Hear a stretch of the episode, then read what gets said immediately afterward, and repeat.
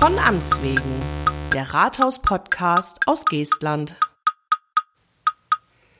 In der es heute summt und brummt und die den eher so halbwitzigen Titel Insektenweide The Place to Be trägt. Bee, dann Englisch für Biene. Tja. Ja, ausgleichen muss derlei humoristische Entgleisungen oder Defizite meinerseits. Äh, der geschätzte Kollege, der mir hier gegenüber sitzt, unser Bauhofsmitarbeiter, Dennis Bliese. Hallo Dennis. Ja, bei uns sagt man Moin. Moin. Moin. Ja, und ich bin äh, Matthias Wittschieben, das habe ich schon wieder vergessen äh, zu betonen, also auch von mir ein Hallo. Ähm, so, jetzt zu dir. Äh, Dennis, äh, du bist, wie gesagt, Mitarbeiter bei unserem Bauhof. Und du bist ja auch noch viel mehr. Äh, nicht nur Mensch, sondern auch äh, Gärtner. Und was ist da deine genaue Bezeichnung? Ja, also wir sind, oder der Großteil des Bauhofes besteht halt aus Garten- und Landschaftsbauern. Und da ist halt die vielseitige Arbeit, was wir auch schätzen, ja, das fängt über Pflastern oder beginnt bei Pflastern und hört dann bei Rabatten, Blühstreifen, Baumpflege, Baumfällung und anderen Tätigkeiten hört das Ganze dann noch wieder auf. Das ist schön, dass es irgendwo aufhört. Ne? Das, sonst würde das ja noch mehr werden. Ihr, habt, ihr, kriegt ja sowieso alles, wenn der Rest der Verwaltung sagt, ach, keine Ahnung, wer dafür. Da macht der Bauhof. Das, das landet dann immer bei euch. Ja, das äh, ist so. Das, das ist so. Da das Moni ist so und äh, da gewöhnt man sich auch irgendwann ja, da, Deine Chefin hat Monika auch mal sehr gelacht, äh, als ich das mal irgendwo öffentlich sagte. Da fand sie, hat, hat sich sehr verstanden gefühlt, hat, glaube ich, als Einzige applaudiert. Also, ähm, äh, Dennis, äh, ja, Gärtner äh, haben wir schon gesagt und äh, jetzt beim Bauhof, äh, wie übrigens äh, Jenny äh, Niewöhner auch, die saß hier ja auch schon mal, gleiche Berufsausbildung. Ne? Und wie bist du beim Bauhof gelandet? Ja, es wurde öffentlich halt ausgeschrieben und dann habe ich mich drauf beworben und äh, halt gehofft, ja. Und das hat dann auch soweit ganz gut geklappt und jetzt bin ich mittlerweile fast zweieinhalb Jahre hier und ähm, wollte das dann eigentlich auch noch weiter fortfahren. Das ist gut, nicht, dass wir hier heute irgendwas erzählen, dass das dann ein, ein abruptes Ende hat. Nö, ich hoffe nicht. wir können ja auch schneiden sonst zur Not. Ne?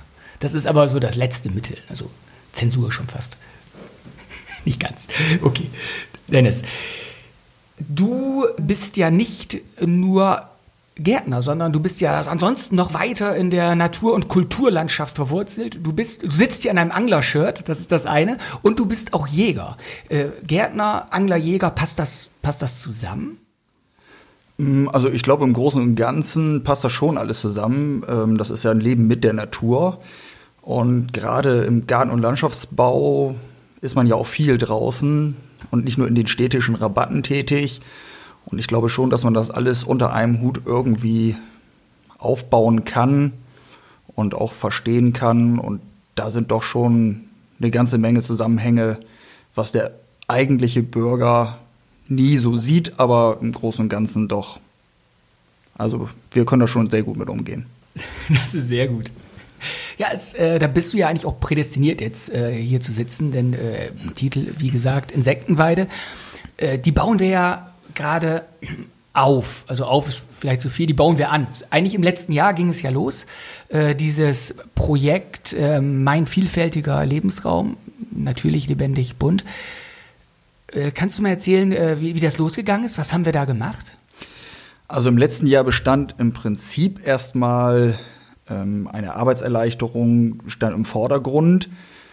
Und ähm, da muss man sich einfach durchrechnen, was kostet das, wenn ich eine Rabatte anlege, sie regelmäßig krauten lasse, immer wieder neue Bepflanzungen äh, vornehme. Oder auch, was kostet mich das Ganze, wenn ich Rasen anlege? Da muss ich da ja, wie gesagt, auch regelmäßig denn den Rasen mähen, damit es halt dem ordnungsgemäßen deutschen Bürger auch im, im Blickfang gefällt. Oh ja, das ist ganz wichtig. Ähm, man sagt den Deutschen ja nach, es muss alles im rechten Winkel sein. Ähm, der Garten- und Landschaftsbauer sieht das ein bisschen anders, ein bisschen lockerer. Und daraufhin haben wir angefangen, ähm, Blühmischungen einzudrillen im letzten Jahr. In diesem Jahr haben wir das Ganze ein bisschen geändert. Wir haben jetzt zertifiziertes Saatgut, was sich aus Pflanzen zusammenstellt, die hier einheimisch vorkommen und auch nur auf diese Region ja, spezialisiert sind. Oder das gibt es soweit, also richtig zertifiziert, da wird geguckt, in welchen Breiten wird das ausgebracht und dann gehen nur die und die Pflanzen rein?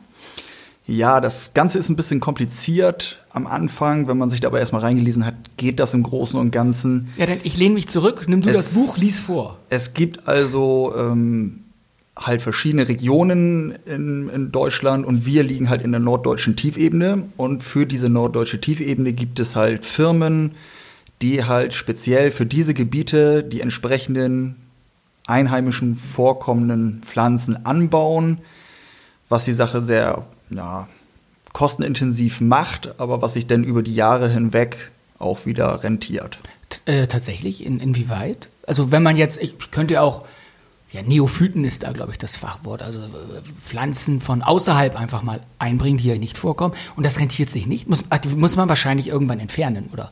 Oder wie läuft das? Ja, bei Neophyten haben wir halt immer wieder das Problem, dass die ganze Sache schnell aus dem Ruder laufen kann. Sehe bei der spätblühenden Traubenkirsche oder auch bei dem Riesenbärenklau. Das sind alles so Probleme, die nachher doch mehr Geld kosten, als was sie am Anfang vielleicht gespart haben. Ähm, auch da gibt es jetzt äh, Projekte zu, verschiedenste Mittel. Ähm, aber das mit diesen Blühstreifen, so wie wir das jetzt angefangen haben, hoffen wir auch einfach mal, dass das in der Zukunft ähm, auch in der öffentlichen Bevölkerung guten Anklang findet. Wir haben ja auch diese Saattütchen, die ja nur erhaltbar sind hier im Bürgerbüro. Genau, Ge Ge Geestland blüht auf, steht da groß Genau, drauf. da steht Geestland blüht auf. Das ähm, ist so ein kleiner Gag auch dabei. Es sind nur Blütenfarben des Geestlandwappens ähm, dort drin enthalten. Wir haben auch noch eine Mischung für außerhalb. In dieser Außerhalb-Mischung, ähm, weil die halt kostengünstiger ist, sind auch nur zertifizierte Gräser und ähm, Wildkräuter. Ja, blühende Wildkräuter halt. Was dann natürlich für die Insekten, die ja an unterer Stelle der Nahrungsquelle stehen, von Vorteil sind, beziehungsweise überlebenswichtig sind, da es ja einzelne Arten gibt, die ganz spezielle Sorten brauchen, um überhaupt zu überleben. Da- Das ist auch ein Punkt, aber Moment, ich habe eben mal kurz aufgehorcht. Wir haben unterschiedliche Mischungen für Außen und Innen. Wie, wie kommt das denn? Kann ich nicht, wächst da draußen was anderes als hier drin? Oder ist das denn wieder anders zertifiziert? Nein, also die Zertifizierung ist im Prinzip immer gleich. Das sind alles Blumen für die norddeutsche Tiefebene. Wir haben halt nur draußen eine größere Artenvielfalt in dieser Mischung. Das sind nämlich fertige Mischungen, die man so beim Großhandel ähm, erwerben kann. Und diese kleinen Tütchen, die jetzt für den Bürger sind, das sind die Innerortsmischungen. Das ist im Prinzip eine Sondermischung mit dem Gag, dass halt nur die Geestlandfarben drin enthalten sind, aber es Ja. sind auch Wildblumen, die normalerweise mit draußen vorkommen und die auch in der Außerhalbmischung mit vorhanden sind. Und das ist das Einzige oder besteht noch ein anderer Unterschied? Also dass draußen äh, was anderes. Äh, Sonst hätte man doch auch das von. Ach so, das drinnen war teurer, ne? Das Innerorts. Das drin, das war doch Ach, sonst teurer. hätte man ja eins bestellen können und ein Dutzend billiger und dann weg damit. Naja, also man muss natürlich diese ganze Artenvielfalt auch ein bisschen durchfinanzieren können. Wir hatten jetzt das große Glück, dass wir eine große Summe von der Bingo Umweltstiftung erhalten haben. Und ähm, damit haben wir uns aber allerdings auch verpflichtet, diese Projekte fünf Jahre zu begleiten. Vorher, nachher, währenddessen. Ja, das hatten wir eh vor, von daher war das für uns ganz praktisch. Ne? Eigentlich war das ganz praktisch. Ähm, das, was wir jetzt natürlich noch gebrauchen könnten, wie die Landwirte auch, wäre Regen, Ja, gut. damit die ganze Sache auch ein bisschen in Schwung kommt. Ich habe letztens Kollegen an der Rabatte stehen sehen, an, eher an einem, ja doch Rabatte, und habe ihn wässern sehen da. Das ist äh, der, der extra stand und das alles ähm, da ordentlich aus dem Tank die Rabatte gewässert hat. Ja, das ist halt ein großes Thema. Äh, Nachhaltigkeit und jetzt ähm, sagt der einzelne Bürger, ja, das ist auch alles schön und gut und jetzt muss aber das gute Leitungswasser dafür verplempert werden. Wir hoffen jetzt einfach mal, dass wir nicht so einen Sommer bekommen wie in dem letzten Jahr. Ja, das war auch die Hölle ne, für die Das Pflanzen. wäre die Hölle. Wir haben halt nicht das große Problem, wenn die Pflanze erstmal dort ist. Wir haben halt das große Problem, wir brauchen Feuchtigkeit, damit sie keimt. Und wenn sie nachher eine gewisse Höhe erreicht hat, bekommt diese Pflanze auch, ich sage mal, oder sie, sie, ja, wie wollen wir das sagen? Sie kommt mit relativ wenig Wasser aus. Nur halt im Anfangsstadion, das Keimstadion, das ist halt so eine Sache. Sie braucht jetzt erstmal einmal richtig Schwung und alles andere hoffen wir dann einfach mal, dass das die Natur von alleine regelt. Das habe ich bei mir im Garten, da musste ich äh, Quäke entfernen aus dem Rasen. Habe immer noch unfassbar viel Quäke drin. Ähm, und äh, äh, das weggestochen. Dabei erstmal natürlich schön meinen Rasenmäherroboter lahmgelegt, weil ich die, Leitung durchtrennt habe. Ich pfeife mit dem Kopf. Und äh, dann habe ich da neue Dings rein. Hier, wie nennt man das? Einfach Erde. Da gibt es ja auch ein Fachwort für. Also Erde, Blumen, Rasenerde rein, Saat drauf. Und jetzt wässer ich wie ein Idiot, weil das einfach einfach nicht regnet. Das ist äh, fürchterlich. Und jetzt muss ich, musste ich gerade melden, wie viel Wasserverbrauch ich hatte. Da bin ich ja fast zusammengeklappt. Ja gut, das ist natürlich ein Problem in der Stadt auch. Da haben wir aber halt die Möglichkeit, dass wir wässern können. In den Außenbereichen wird das Ganze äh, ja ein bisschen komplizierter und da wollen wir eigentlich auch gar nicht wässern. Denn es muss, wie gesagt, ja auch alles finanzierbar sein und wir gehen einfach mal davon aus oder hoffen, dass die Natur sich das irgendwie von alleine dann auch wiederholt. Das, das, hoffen wir. Bisher hat sich das überall noch irgendwo durchgesetzt. Ne? Und jeder, der Jurassic Park gesehen hat, ne, der weiß, die Natur findet einen Weg. Äh, Julia, ich habe, ähm, wir sind jetzt aus, aus Wässern gekommen. Ähm, wir waren vorhin noch bei den äh, verschiedenen Blühmischungen, innen und außen. Das ist tatsächlich nur die Zusammenstellung. Oder ist das auch so, dass außen meinetwegen die Pflanzen höher wachsen dürfen, weil die Sichtachsen auch nicht so offen sein müssen wie in der Stadt? Äh, oder ist das tatsächlich denn? Also sonst nichts. Also von der Höhe ist, das, ist es egal. Nein, also wir müssen natürlich, ähm, es geht ja natürlich auch um die Verkehrssicherheit und gerade in Sichtdreiecken müssen wir natürlich auch darauf achten, dass wir Pflanzen auswählen, die halt ähm, gerade diese Sichtdreiecke nicht behindern. Selbst wenn sie es jetzt tun würden, müssten wir da vielleicht ein bisschen dran rumschneiden. Das ist relativ unproblematisch, aber im Außenbereich ist es ja relativ egal. Da geht es ja halt um die reine Artenvielfalt der Mischung. Und innerorts ist es halt diese Gag-Funktion, was natürlich aber auch bei vielen Wildbienenarten oder Schwebfliegen gut ankommt. Da, sagst du es gerade, ne? die ganzen, äh, ganzen kleinen Tiere finden es ja super, unsere sechsbeinigen Freunde und achtbeinigen, um die Spinnen mal nicht äh, ganz außen vor zu lassen. Und du hast es am Anfang erwähnt, die sitzen ja ganz unten, sag ich mal, in der Nahrungskette. Ne? Also die sind, die sind da, die ernähren sich von den Pflanzen, die da sind. Und wenn wir da genug Insekten haben, tut man ja eigentlich auch was für die restliche Artenvielfalt. So Vögel, Kleinsäuger vielleicht, die sich von Käfern und so ernähren. Also das, da greift das eine ins andere. Oder was sagt der Jäger dazu? Ja, es greift schon das eine ins andere. Nicht? Also wir haben ja gerade bei den Singvögeln haben wir ja einen großen, naja, Artenschwund wollen wir es mal nennen. Mhm. Ähm, weil einfach das tierische Eiweiß im Jungstadion fehlt. Nicht? Im Winter ist das ja alles überhaupt kein Problem. Da gibt es ja dann die berüchtigten Meisenknödel und irgendwelche Futterhäuschen und was es dort so alles beim Discounter und im Fachmarkt äh, gibt. Das ist auch alles schön und gut. Das ähm, bringt den Vögeln im Winter auch was und das bringt ihnen auch noch was im Frühjahr. Aber die Küken, die brauchen halt nach dem Schlüpfen reines tierisches Eiweiß.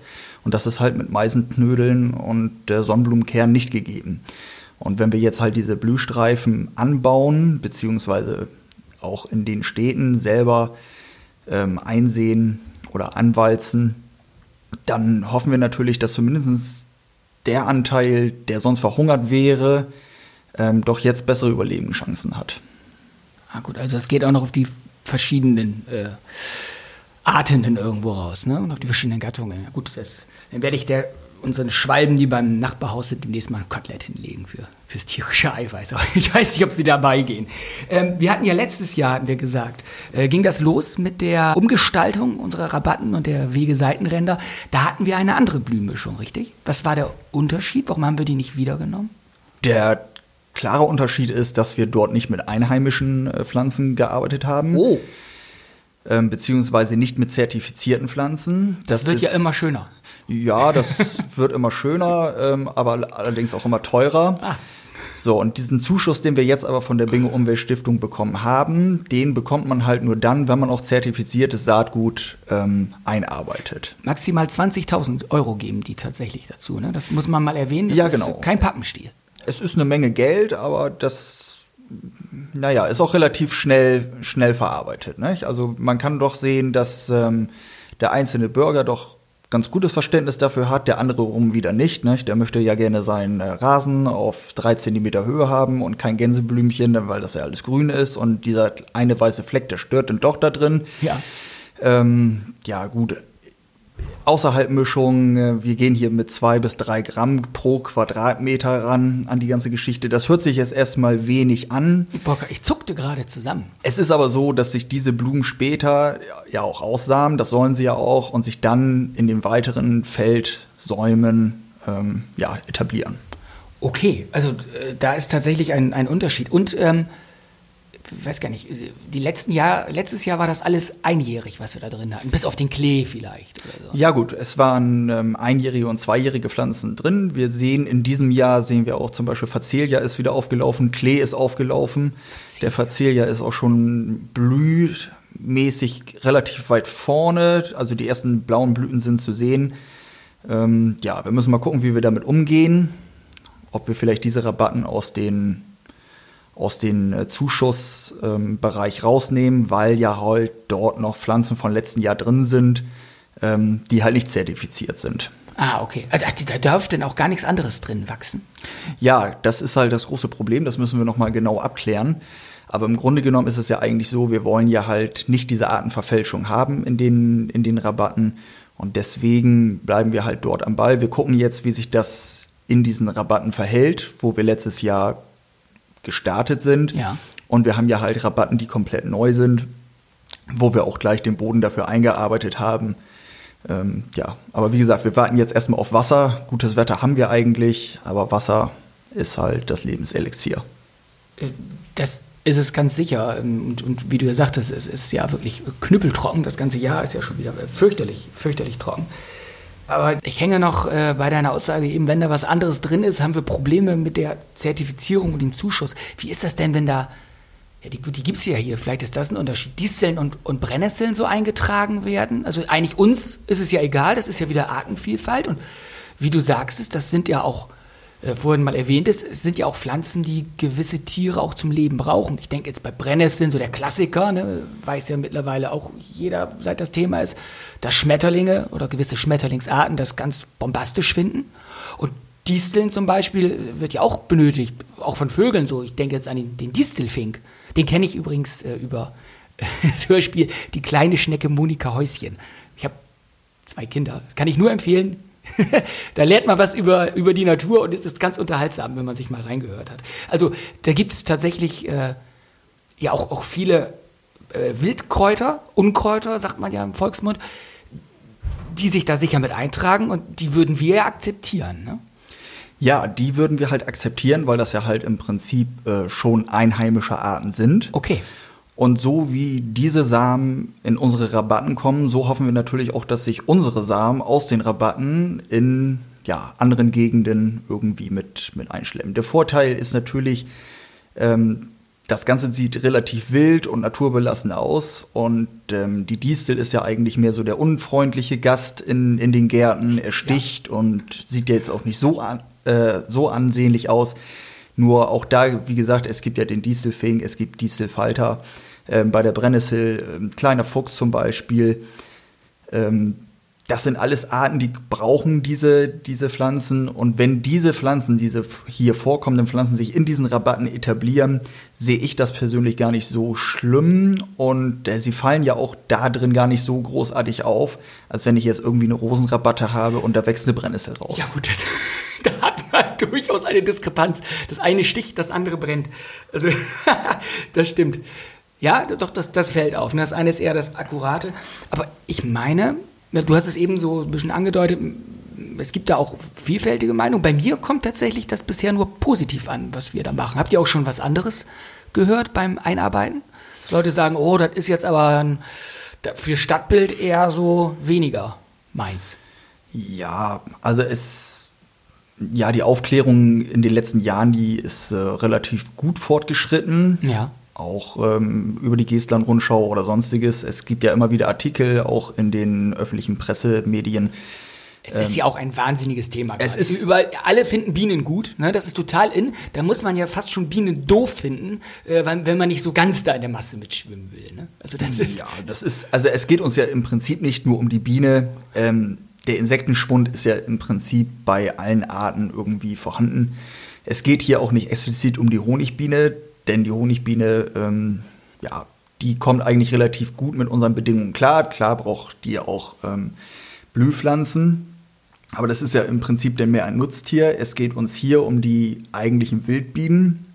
Bei denen auch dieser Schwund zu sehen ist, denn Bei das diesen- muss man ergänzen. Genau. Äh, was, was du eben andeutest, die Honigbiene, wie du sagst, ist ein Nutztier.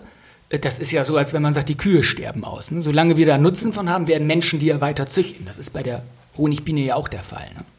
Genau, so ist es. Und ähm, deswegen versuchen wir halt erstmal unsere wildlebenden Arten so ein bisschen zu fördern. Klar, alleine schaffen wir das nicht. Wir arbeiten mittlerweile auch mit einigen Landwirten ganz gut zusammen, wo es ja doch immer wieder Meinungsverschiedenheiten gab.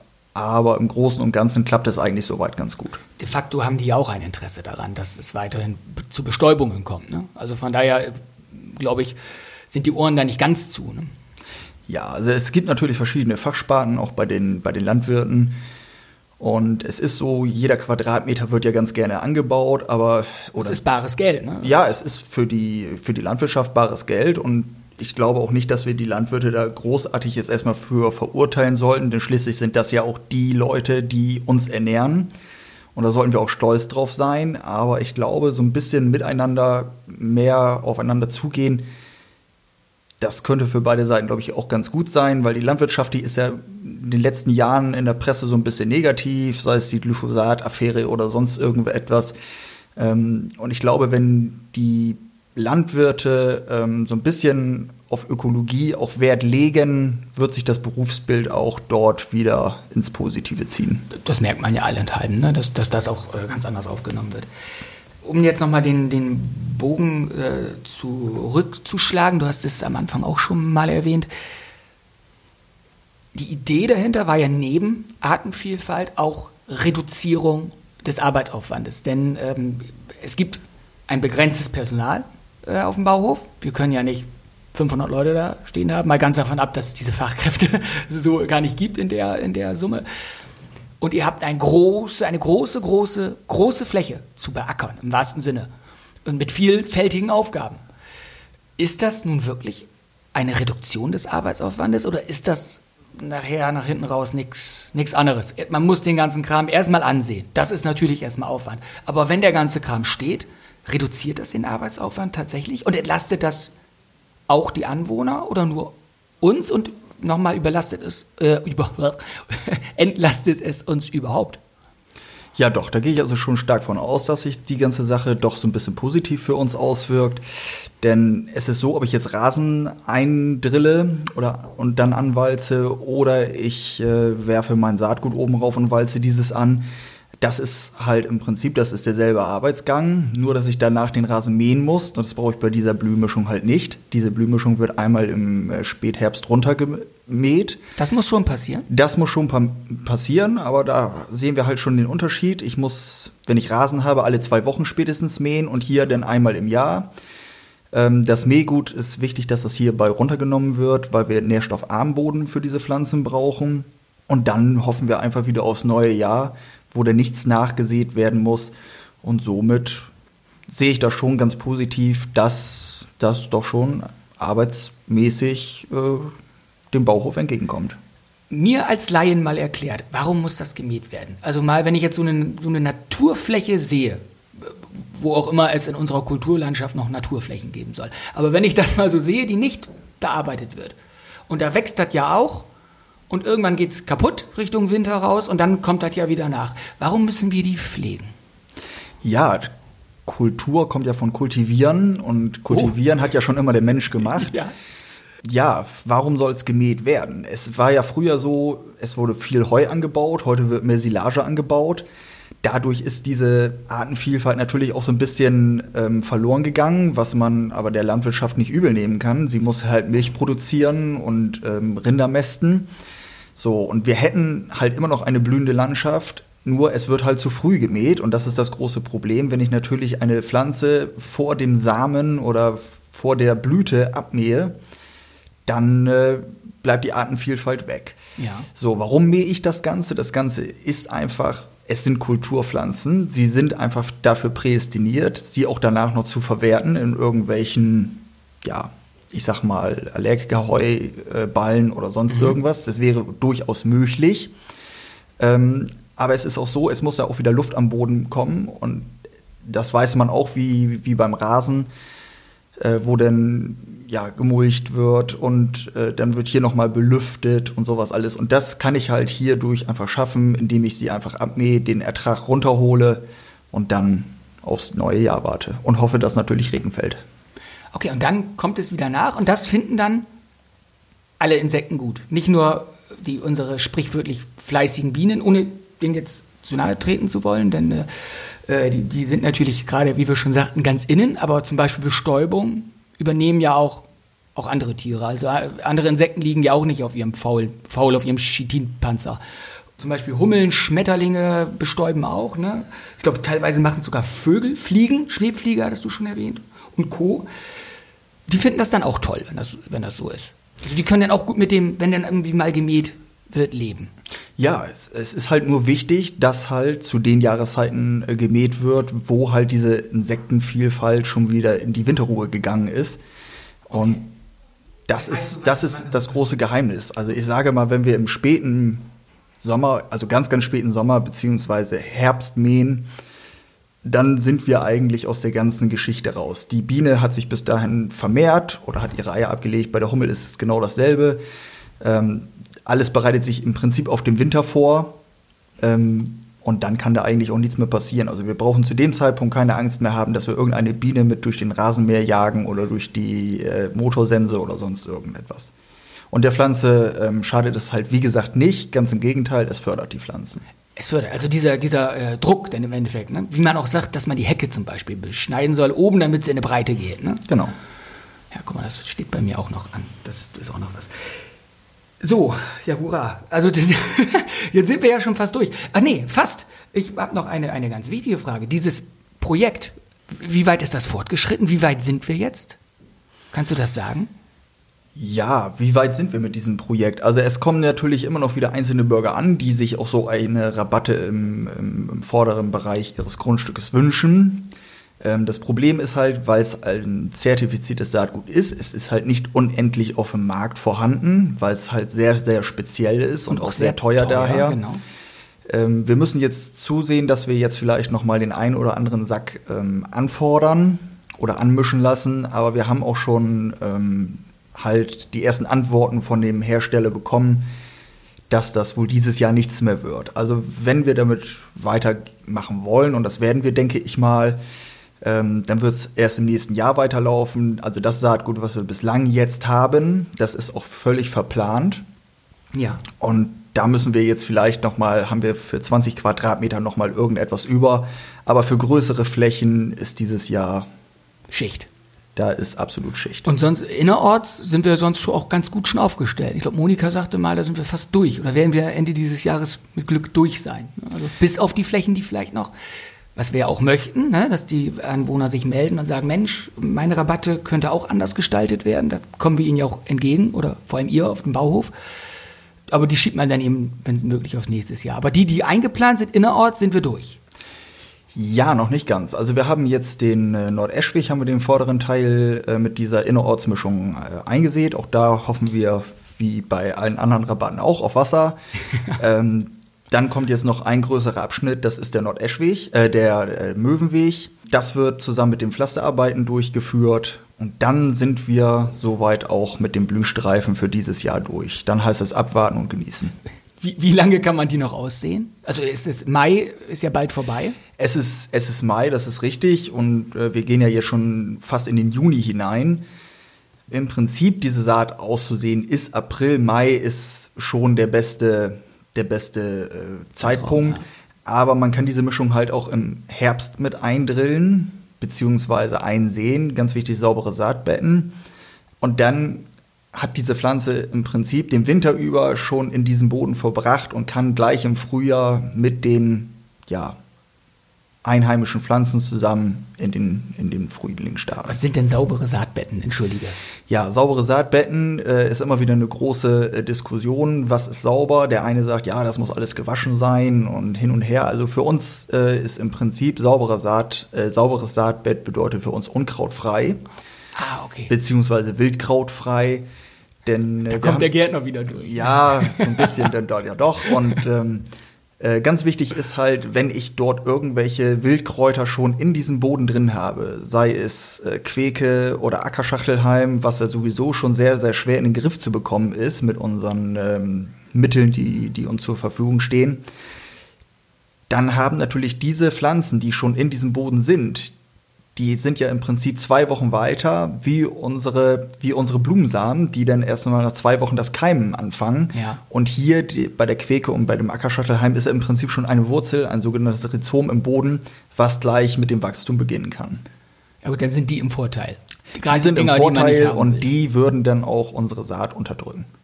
Bäh, das wollen wir nicht. Wir wollen ja, dass unseres hochkommt, denn hoffe ich auf saubere Saatbäen. Nochmal, ähm, bevor wir jetzt ganz zum Ende kommen, vielleicht ein letzter Tipp für alle Gartenbesitzer. Da äh, schließe ich mich jetzt mit ein.